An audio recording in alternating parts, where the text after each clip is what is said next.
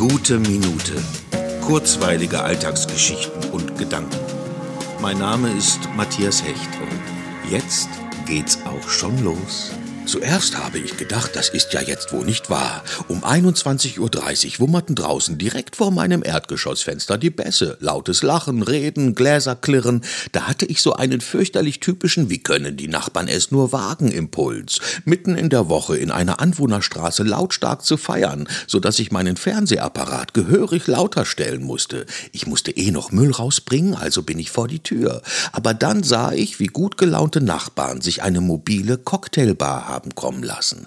An der offenen Hecktür wurden Drinks gemischt und in derzeit angemessenem Abstand gemeinsam draußen getrunken.